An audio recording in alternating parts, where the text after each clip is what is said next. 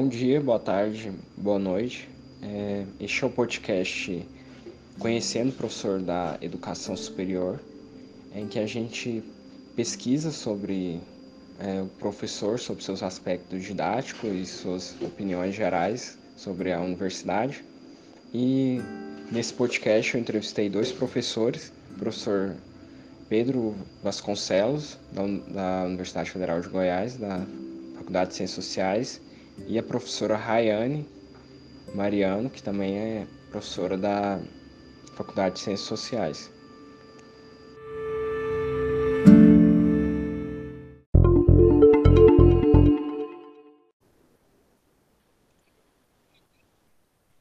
Começou a gravar já. Conferindo aqui. Está tudo ok. Bom, boa tarde, professor Pedro Vasconcelos. Agora eu vou iniciar a gravação é, da reunião para posterior extração do áudio do podcast. É, esse é o podcast Conhecendo o Professor da Educação Superior. E, inicialmente, eu vou apresentar o professor convidado.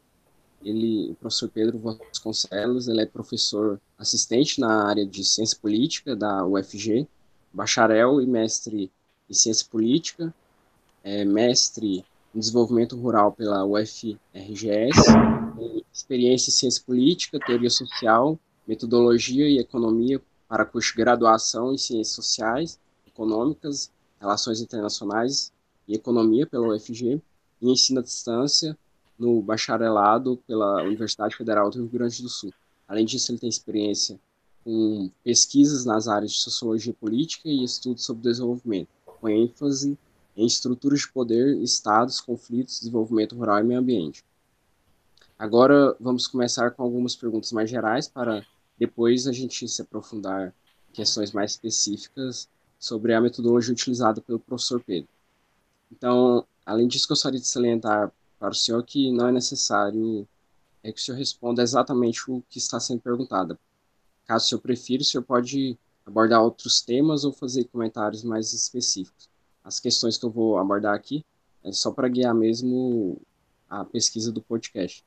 Então, vou começar com duas perguntas iniciais mais gerais. A primeira é se o senhor gostaria de fazer uma breve apresentação ou barra complementação da trajetória acadêmica do senhor, complementar. Certo. É, primeiro é um prazer, obrigado pelo convite, Tiago. É, acho que você apresentou as, as, questões gerais ali da formação. É, acho que o que dá para salientar, e tem muito a ver com, com o que vai ser nossa conversa, é que eu tenho uma formação interdisciplinar. Né? É, então, sou cientista político, geógrafo, e tenho, tenho mestrado em ciência política e mestrado em desenvolvimento rural. Né? Tenho trabalhado em áreas de uma pesquisa, vamos assim dizer, mais uma pesquisa básica na, na, na, sociologia política e ciência política, até uma pesquisa aplicada na, no âmbito dos estudos do desenvolvimento. Isso eu acho que é um, é um desafio de, para as nossas próprias carreiras acadêmicas, quanto para a circulação em, em, em, meios de divulgação científica. Né? Acho que isso é algo que no Brasil ainda é muito difícil a gente conseguir contornar. Né? Mas eu posso falar mais sobre isso em outras questões, mas sobre minha trajetória é isso. É, dentro dessa, já que o senhor abordou essas duas é, graduações que o senhor fez, eu tenho uma pergunta aqui, eu, eu, pesquisando o currículo do senhor, vi que o senhor fez é, licenciatura e bacharelado. E aí eu queria uma pergunta do senhor se é, procede essa visão de que a licenciatura é mais formada mais profissionais para o ensino no ensino médio e o bacharelado mais para quem vai seguir a carreira científica, depois eventualmente da praticar o ensino superior. O senhor acha que essa é uma visão correta ou, ou não? É, eu acho que essa é a convenção, né? Acho que é isso que é esperado em termos de, de política pública e só que eu acho que na prática, por, por conta dos vários, dos vários desencontros que nós temos entre carreira acadêmica e mercado de trabalho no Brasil, é, muitas dessas coisas acabam uh, se misturando. E, e, toda universidade, principalmente pública no Brasil, é, considera que deveria haver, ou, ou né, pelo menos deveria haver, uma indissociabilidade entre ensino, pesquisa e extensão.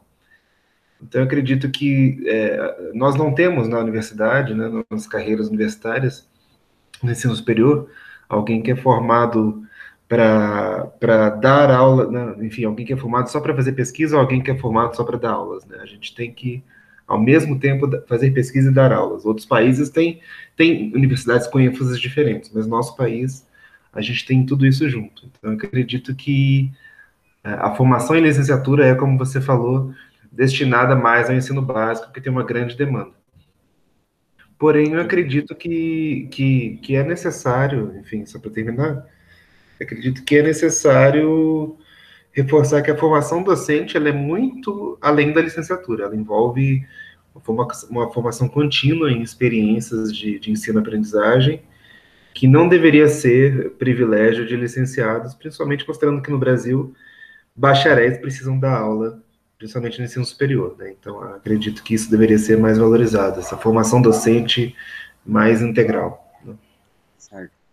É, ao longo do curso, a gente estudou muito a história das universidades e, dentro disso, eu observei também que o senhor tem experiência tanto em contato com universidades públicas, como a UNB e a Universidade Federal do Rio Grande do Sul, quanto universidades privadas. Aí, nesse sentido, eu gostaria que o senhor, é, que tem maior bagagem para comentar sobre essas nuances desses dois universos. Dessa forma, eu gostaria que o senhor comentasse algumas diferenças, diferenças que o senhor nota na didática, na qualidade dos ensinos. Essa diferença realmente existe ou o senhor não, não, não nota isso? É, eu acho que dentro da distinção públicas e privadas no Brasil, a gente precisa fazer uma uma especificação muito maior entre que universidades públicas e que universidades privadas. Né? Principalmente no caso das federais públicas, a gente tem uma condição muito mais similar, ao meu ver. Né? Então, eu trabalho na UFG, estudei na UNB e na Federal do Rio Grande do Sul, e são universidades muito grandes e, e enfim, igualmente é, fortes em suas áreas né, de destaque. Então, entre as públicas federais, eu acredito que não tem muita disparidade. Né? Nós temos um, um muita força de pesquisa, é onde está a pesquisa brasileira, é nas universidades, basicamente. É, nós temos professores professoras com uma formação, é, uma maior qualificação, inclusive porque o plano de carreira tem incentivos para isso, né? os professores são incentivados a se capacitarem continuamente.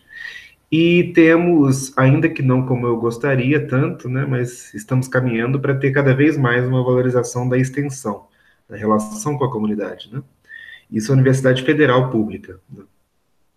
É, nas universidades particulares, nós temos muitas disparidades. Nós temos grandes universidades particulares, com viés comunitário, enfim, que fazem alguma pesquisa e que têm, enfim, uma formação diferenciada.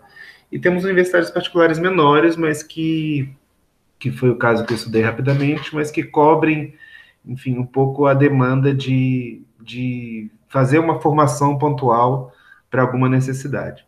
Eu acho que isso elas funcionam bem. Por exemplo, uma licenciatura, que é uma necessidade burocrática de mercado, né? não só uma formação, mas várias licenciaturas às vezes são necessidades é, burocráticas de mercado. Algumas universidades particulares conseguem conceder isso de uma maneira mais, vamos assim dizer, otimizada do que nas universidades públicas. Né? Mas isso é uma discussão mais longa. Entendido. É, agora, de forma mais geral, a gente também estudou é, os conceitos de universidade e a qualidade do ensino. Muitas pessoas criticam a qualidade do ensino praticado em universidades públicas. Gostaria que se o senhor considera que o ensino praticado na UFG, se ele é deficiente, regular, o senhor considera adequado? É, novamente, é difícil, a gente fala muito de uma realidade nossa, né? Quando a gente não faz pesquisa na área de educação, a gente fala de uma realidade muito mais objetiva, né? Eu não posso falar pela UFG toda. Posso falar muito mais do, do que eu conheço é, de trabalho na UFG. Eu acredito que tem muitos pontos fortes e muitos pontos a, a melhorar, né? Eu acho que uma das questões fundamentais da, da qualidade, né, que garantem a qualidade, ao meu ver, superior é, das instituições federais públicas de ensino em relação aos particulares é a autonomia do exercício docente. Eu acho que isso é um valor que nós devemos considerar sempre, né? Nós devemos lutar e garantir isso. A autonomia docente é o que garante que, que professoras e professoras possam exercer com democracia é, o seu ofício. Né? Isso é muito importante. Isso é um grande ponto positivo. Então, pessoas que trabalharam muito, estudaram muito, pesquisaram muito, podem contribuir é, para os estudantes de uma maneira é, bem qualificada e com uma remuneração boa, com, considerando o mercado de trabalho no Brasil. Por outro lado, é, o que eu acharia deficitário é muito, a falta de coordenação que eu sinto às vezes entre a questão pedagógica, né, a questão didática propriamente dita.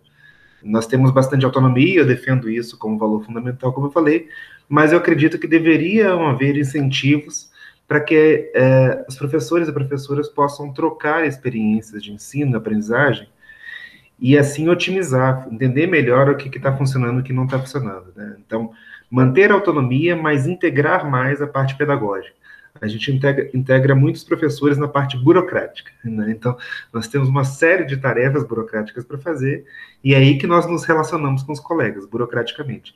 Eu gostaria que a gente se relacionasse mais pedagogicamente é, com os nossos colegas, para quem sabe aí o ensino possa é, melhorar nesse sentido. Mas eu acredito que o melhor que nós temos no país, em termos de ensino superior, são as universidades é, públicas. Perfeito. Boa proposta para a reitoria. É, o senhor possui também uma carreira de mais de 12 anos de estudos. É, nesse contexto, é, quais foram as principais dificuldades enfrentadas é, ao longo desse percurso? Se o, o, senhor puder comentar alguns, falta de incentivo de pesquisa, falta de bolsas de estudos, é, falta de moradia ofertada pelas universidades, se há algum que o senhor lembrar. É, como você falou, né, 12 anos é uma trajetória que tem, tem mudanças, né? Ainda mais quando a gente sente mudanças conjunturais, porque as universidades dependem diretamente uh, das mudanças de, de governo, de economia do país, né? E o que, que eu, eu vivi nesses anos, né, que aí eu posso dizer dessas dificuldades, é, eu saí de um momento em que havia bastante incentivo para pesquisa, então havia possibilidade emergente de uma carreira desde a minha graduação, onde eu fui bolsista de pesquisa várias vezes, de extensão, enfim, havia incentivos cada vez mais, né, a, a uma carreira científica, uma carreira acadêmica nas universidades públicas, até o momento que isso foi cortado ano a ano e até que enfim nós chegamos no orçamento proibitivo que nós temos hoje para ciência e tecnologia e educação. Né? Então, essa questão conjuntural, essas mudanças é, na sociedade brasileira em relação ao investimento público na educação e na ciência e tecnologia foram muito fortes nisso. Né? Eu acho que as condições que um aluno meu tem hoje é, para seguir a carreira acadêmica são muito mais constrangidas do que eu tive no meu momento inicial, né? infelizmente. É, mesmo para seguir hoje, né, seguir no doutorado, seguir em outro passo da carreira acadêmica, eu sinto bastante dificuldade pela falta de incentivo, não temos mais bolsas de pesquisa, a assistência estudantil está cada vez mais, mais ameaçada, né? Mesmo ano passado nós tivemos assistência cortada, diminuída, né, em várias universidades, não só na FG. E isso pesa muito para que um discente consiga continuar nos estudos, consiga, enfim, a gente consiga extrair o potencial disso é, do nosso trabalho. Então, toda a sociedade perde com esse desinvestimento. Né? Acho que esse é o grande ponto. Sim. É, agora eu vou fazer umas questões mais focadas na relacionada à didática. E a primeira é como que o senhor desenvolve o planejamento é, do ensino nas aulas no ensino superior? Por exemplo, nas aulas de ciência política, o senhor utiliza quais metodologias de ensino Seria aulas expositivas, o senhor faz uso de dinâmicas de seminário, é aula invertida ou alguma outra? É, então, eu gosto bastante de ler sobre, sobre educação, né? não como pesquisador em educação, mas como essa parte mais do, do, do, saber fazer da educação, da prática educativa, né? E a partir disso eu tento suprir um pouco isso que eu falei para você em outra questão, que eu sinto falta na, na institu nas instituições, né? Que é esse momento de formação pedagógica. Porque a licenciatura não vai te dar isso. A licenciatura vai te dar acesso a algumas ferramentas, mas no fim das contas é, a gente precisa estar tá sempre cultivando essa curiosidade é, produtiva sobre metodologia, sobre formas de, de ensino-aprendizagem. Eu costumo é, testar práticas que eu leio a respeito, ouço, discuto com alguns poucos colegas, e sempre pedir retorno dos, dos estudantes em relação a isso. Isso é importante, porque, enfim, para uma disciplina funcionar melhor, você tem que testar ela várias vezes com grupos diferentes. Acho que isso é um grande desafio, né? Então, é...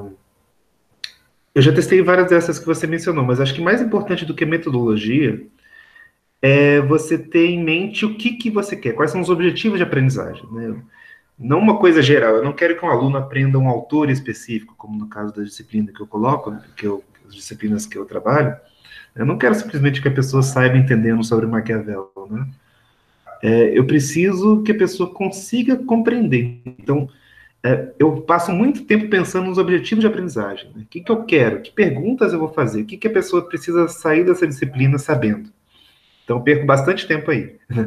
A partir disso, é, eu passo a definir as metodologias que talvez mais se adaptem a como aquela aula está funcionando, quais são os horários. E às vezes isso pode acontecer uma mudança também. Às vezes a turma não está reagindo a um ritmo específico. Algumas turmas reagem de maneiras diferentes que outras. Então eu já tentei sala de aula invertida. Funcionou muito bem numa turma, não funcionou em outra. Né? Então isso tem que ser sempre. E às vezes funciona no início do semestre. Chega no final do semestre, está todo mundo muito cansado para fazer sempre trabalhos é, prévios. Então, tem que mudar a dinâmica na unidade final. Então, isso eu vou, eu vou adaptando as metodologias muito em função dos objetivos de aprendizagem e do comportamento da turma. Né? Retorno é fundamental. Entendido. Então, seria um ensino investigativo. É, acho que poderia se chamar assim.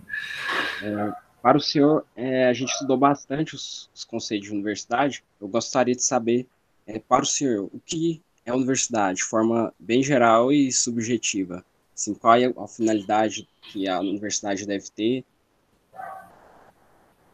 Bom, é, isso foi uma questão que eu, assim, há muito tempo eu vivo na universidade, mas é, que eu pensei muito nesse tempo de ensino remoto, né? Afinal, o que que será que a distância nós também temos universidade, né? Essa, essa é uma coisa que nós acabamos pensando, né?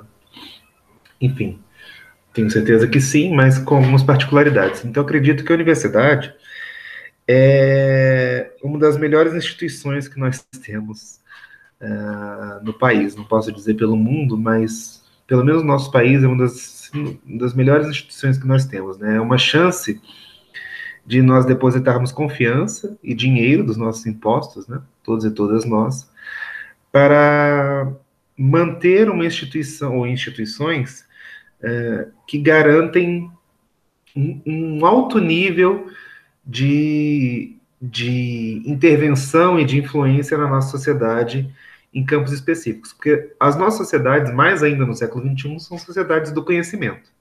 Né? Nós não conseguimos é, estruturar a economia, estruturar a produção agrícola ou a saúde sem ter um conhecimento muito bem solidificado e socialmente é, enraizado é, e as universidades fazem isso, né? desde um hospital de clínicas, cujas pesquisas e formação de profissionais vêm da universidade, até as escolas de formação básica, cujos profissionais vêm da universidade, até os profissionais de gestão de políticas públicas, que são meus futuros alunos, muitos acabam atuando nessas áreas, né, diretamente com isso.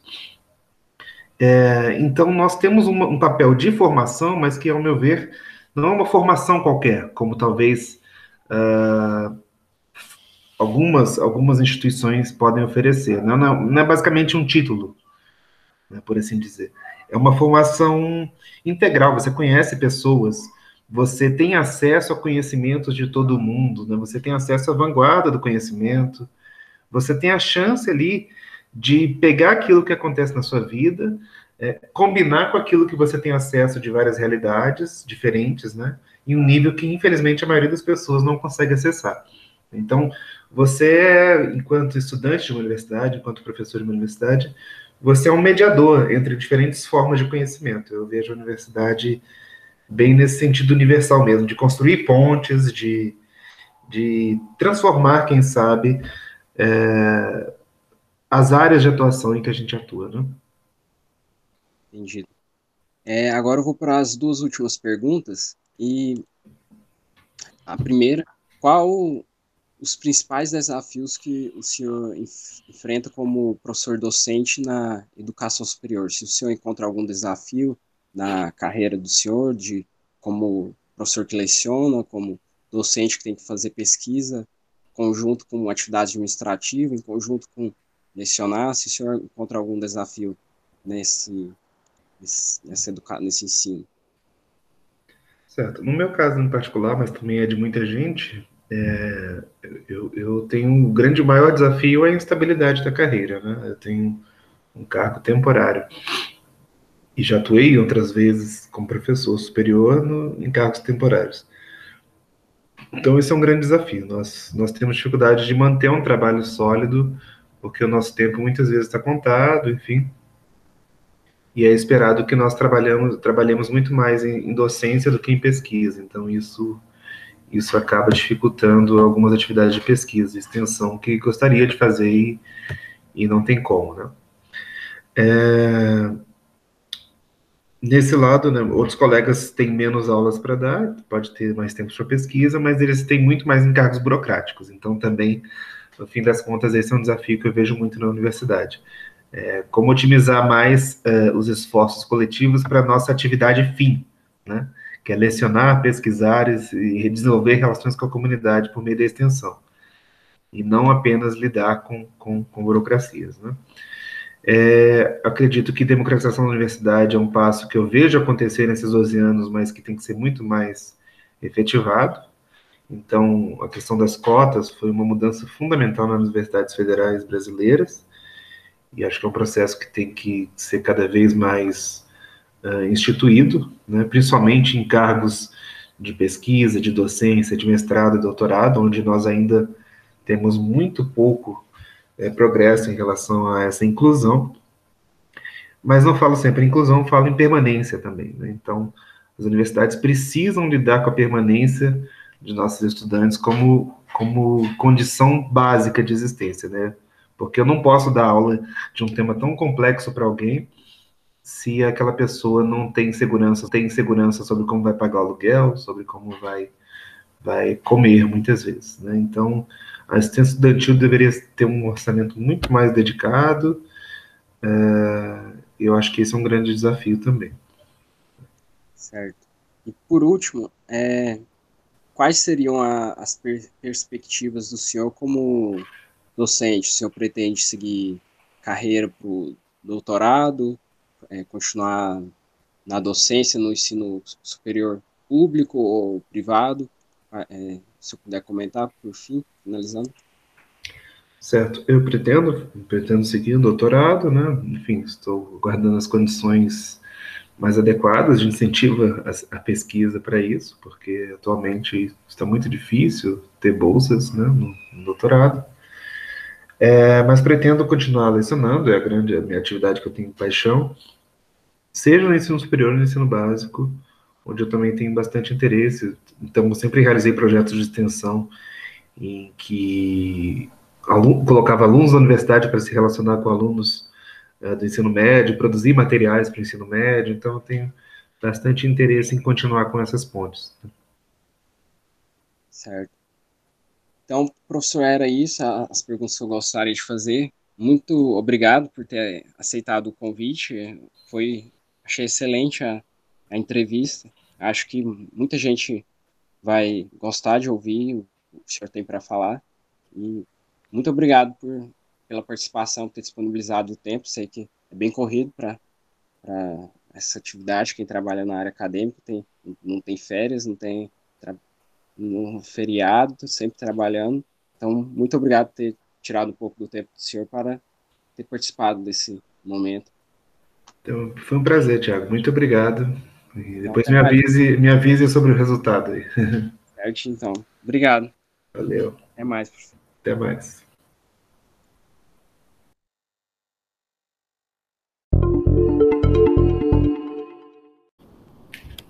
Bom, boa tarde, professora Rayane. É, eu vou iniciar a gravação da reunião para posterior extração do áudio. Este é o podcast Conhecendo o Professor na Educação Superior.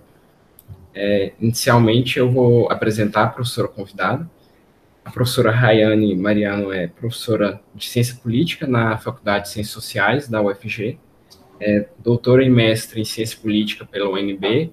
Ela possui graduação em jornalismo pela Universidade Federal de Santa Catarina e foi bolsista do programa de doutorado Sanduíche no Exterior, financiado pela CAPES, realizando estágio na Universidade da Califórnia. Atualmente, ela se dedica aos estudos acadêmicos com ênfase em democracia e desigualdade, teoria política feminista, conservadorismo e neoliberalismo, além de produção legislativa.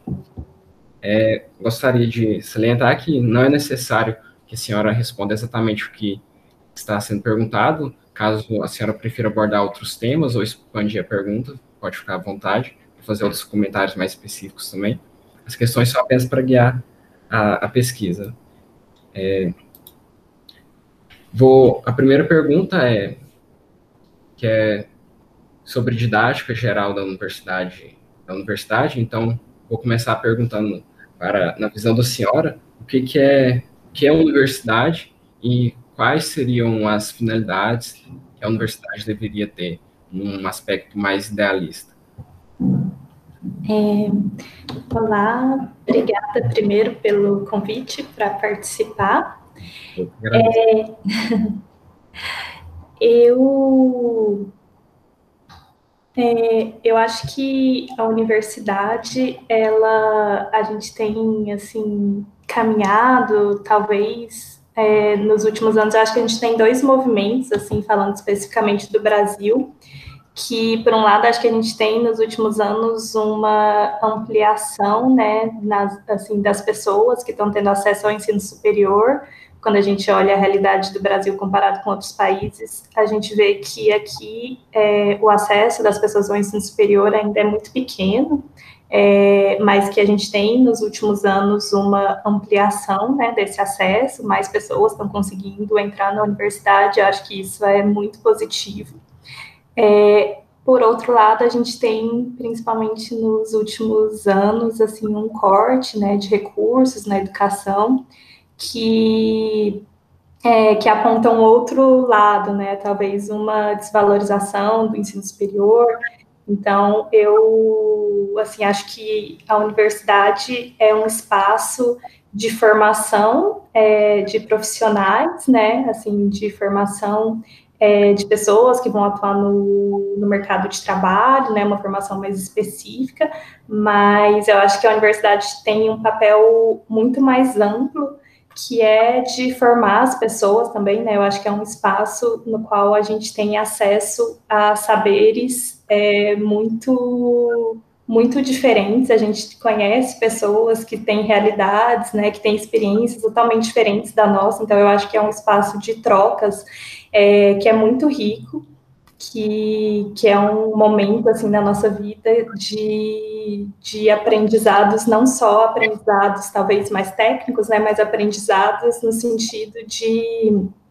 É, de ter é, experiência com, com outros saberes também e com outra e aprendendo com outras pessoas que são que têm experiências e saberes diferentes do nosso. Então eu acho que a universidade tem essa tanto essa função de formar os profissionais, né, para o mercado de trabalho e às vezes a gente só olha para esse lado, mas eu acho que a universidade tem essa outra função de formar as pessoas, né, no sentido de formar as pessoas é, para para a cidadania também. Então, acho que às vezes a gente.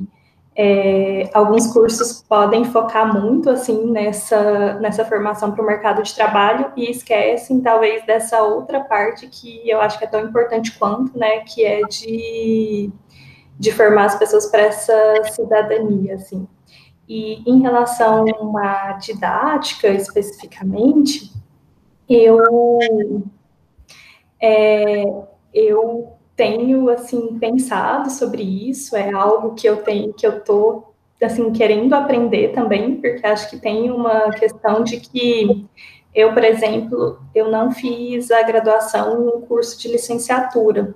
Então eu nunca tive disciplinas de licenciatura, né, disciplinas relacionadas ao ensino.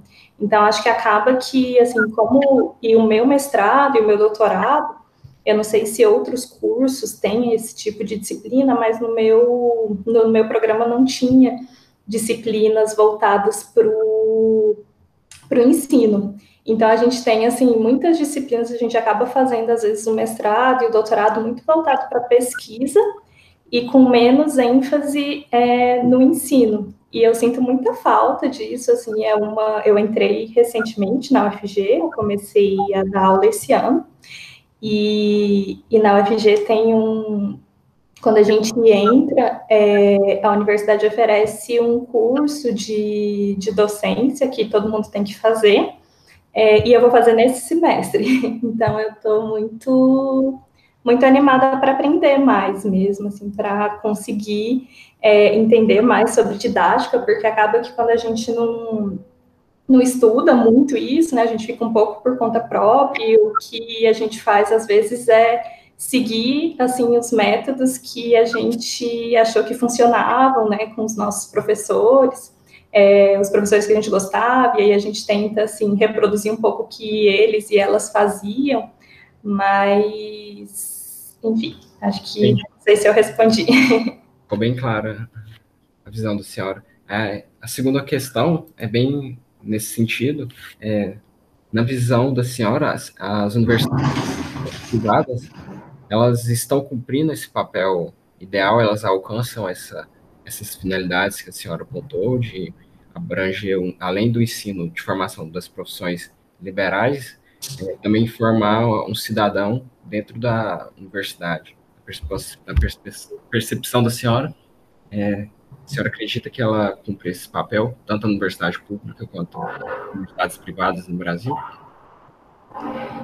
É, eu eu acho assim que a gente tem muitas universidades, né? Acho que a gente tem muitas experiências diferentes. É, e eu acho que é uma questão que acaba variando bastante e dependendo muito do, dos cursos, né? Assim, as minhas experiências, assim, como eu fiz jornalismo, e na época o meu curso era classificado como um curso muito bom, mas era um curso muito voltado para o mercado de trabalho. Então, assim, era um, era um curso que as disciplinas eram muito voltadas para o mercado de trabalho, eram muito voltadas para formar um profissional em sentido mais técnico e pouco preocupado em formar, é, em ter essa formação é, mais humanista, mais preocupada, talvez, em formar esse cidadão de, uma, de um jeito mais amplo. Então, a minha resposta seria que. É, que, que, há, que eu acho que dentro das próprias universidades tem essa, tem essa, essa diferença, que alguns cursos conseguem fazer isso melhor e outros cursos têm mais dificuldade, né? Acho que por vários motivos. E, e nas universidades privadas, é, eu acho que tem uma dificuldade maior, né, que é, às vezes, é,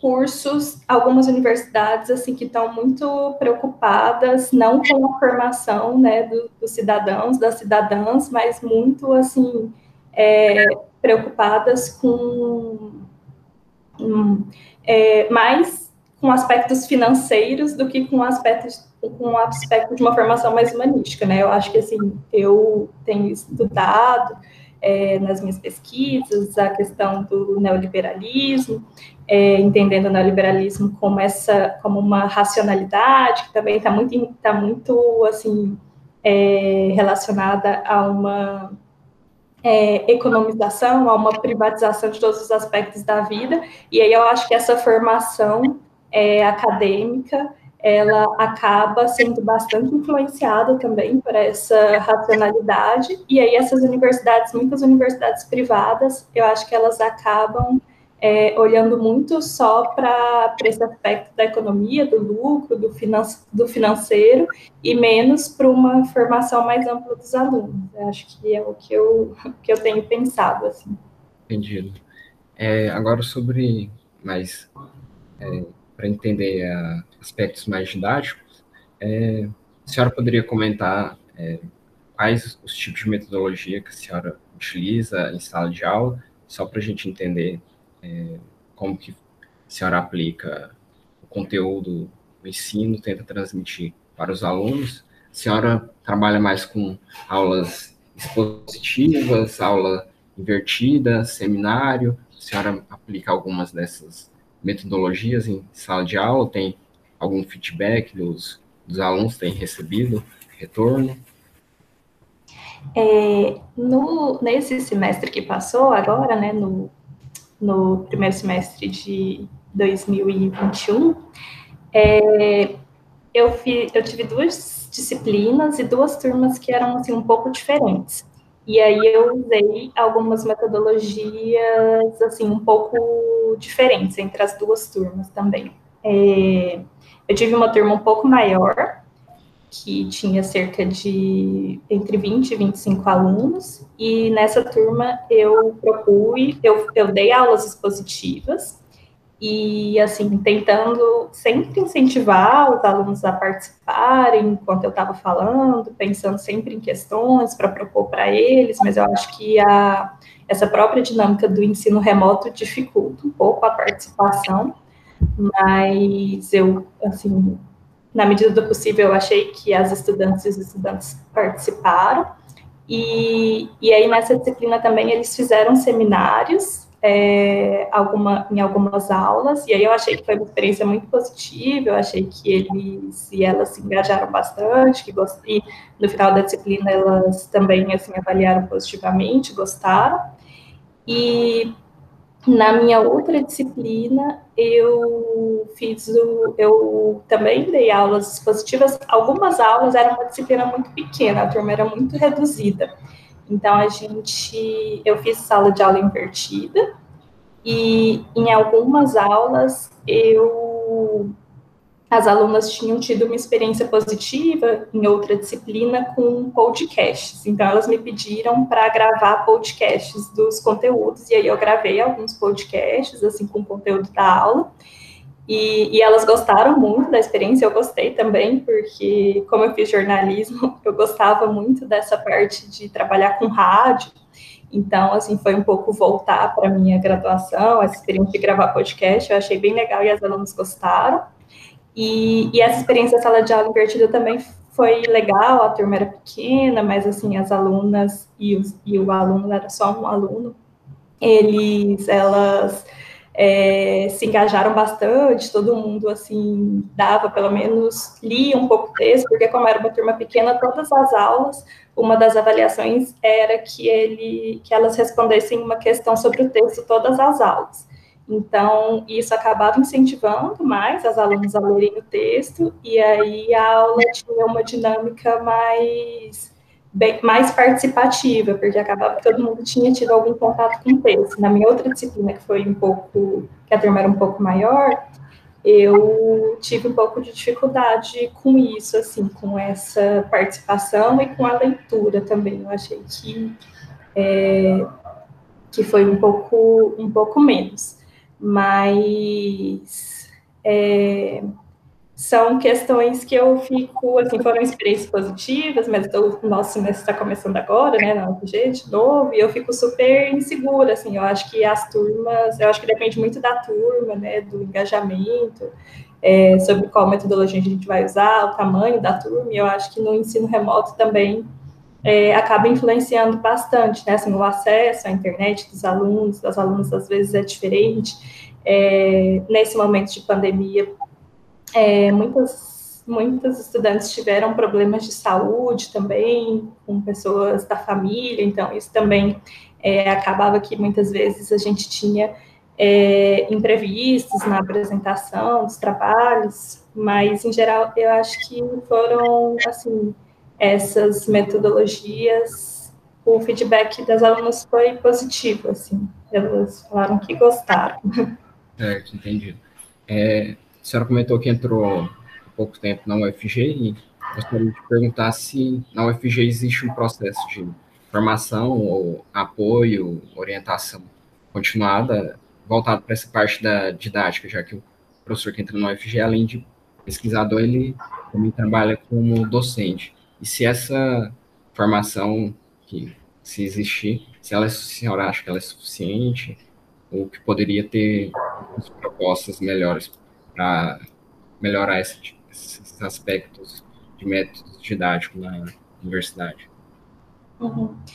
É, eu, eu entrei em janeiro, né, e não tive nenhuma formação ainda, mas eu vou começar uma agora em agosto, que é que ela é obrigatória para as professoras e para os professores que entraram, se eu não me engano, a partir de 2015. E aí é um curso que vai durar todo o semestre, e aí eu imagino que a gente, pelo que eu vi, assim, na programação também, a gente vai ter é, conteúdo sobre, sobre isso, sobre didática, e, e eu acho que é super importante, como eu falei né, no começo, eu sinto muita falta, porque eu acho que os nossos programas de mestrado e doutorado muitas vezes não se, se preocupam em formar uma pesquisadora, um pesquisador, mas não se preocupam em formar um professor. E eu acho que dar aula é a nossa é uma função muito importante também, né? Que muitas vezes acho que os programas deixam isso de lado. Então, eu acho que a universidade, eu acho que é um que é muito importante que a universidade incentive essas formações para professores, professoras novas e até mais antigos também, que às vezes não tiveram essa oportunidade, né? E que os programas de pós-graduação também olhem para isso quando estão formando, né, quando vão ser os professores universitários e as professoras, porque eu falo assim, a minha experiência é que eu sinto muita falta de, de não ter tido essa, essa formação ao longo da minha, dos, dos cursos, né, do, da graduação, do mestrado e do doutorado. Entendido. É, agora eu vou para as duas perguntas finais, para finalizar.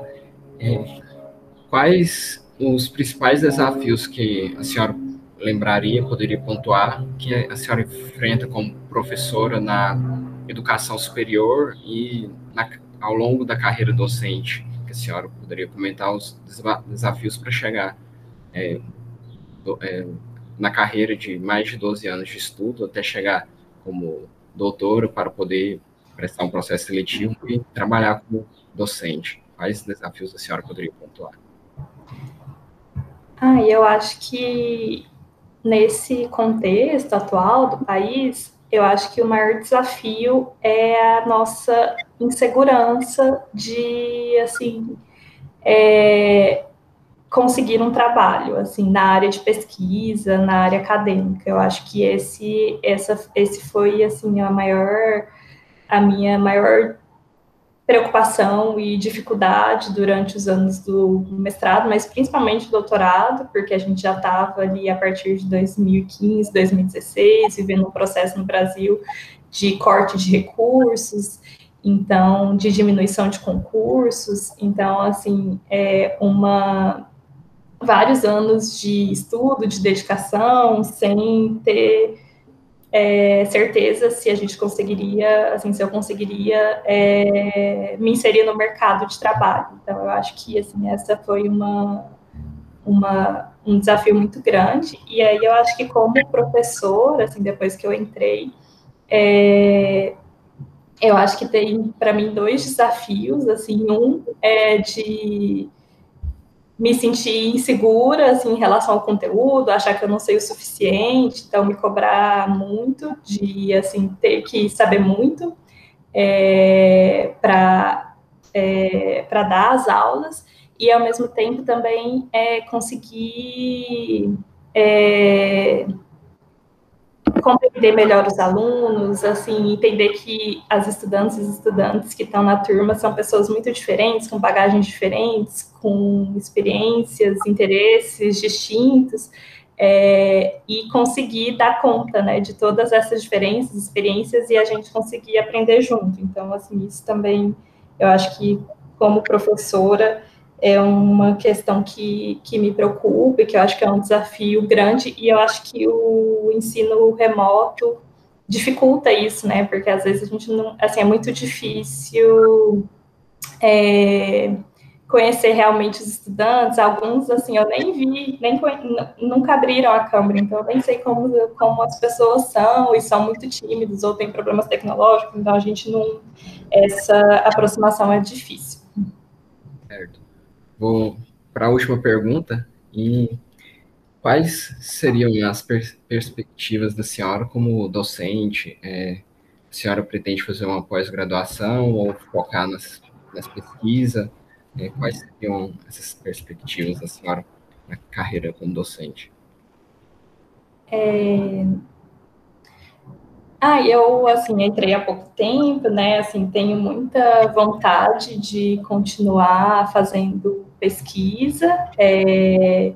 tenho vontade de, no futuro, quando for possível, fazer um pós-doutorado, é, acho que seria, vejo alguns colegas, alguns colegas saindo, eu fico assim com vontade de ter essa experiência também, porque eu acho que deve ser muito boa.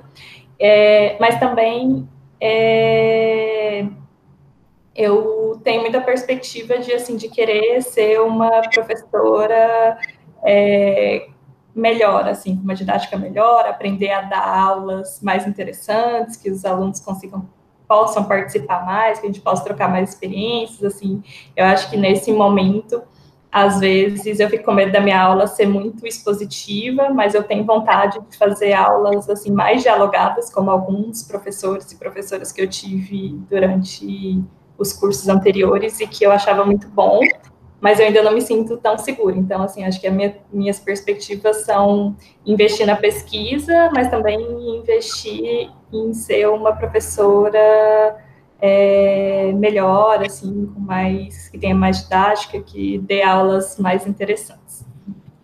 Entendido. Obrigado, professora Rayane, foi achei excelente a entrevista, muito obrigado. Acho que a gente vai gostar do que a senhora tem para dizer. É, Gostaria de agradecer a senhora pela participação. Obrigada a você, foi muito, foi muito legal me fazer pensar sobre isso e participar. Espero que, que tenha contribuído um pouco com a disciplina de vocês. Certo, vou interromper a gravação.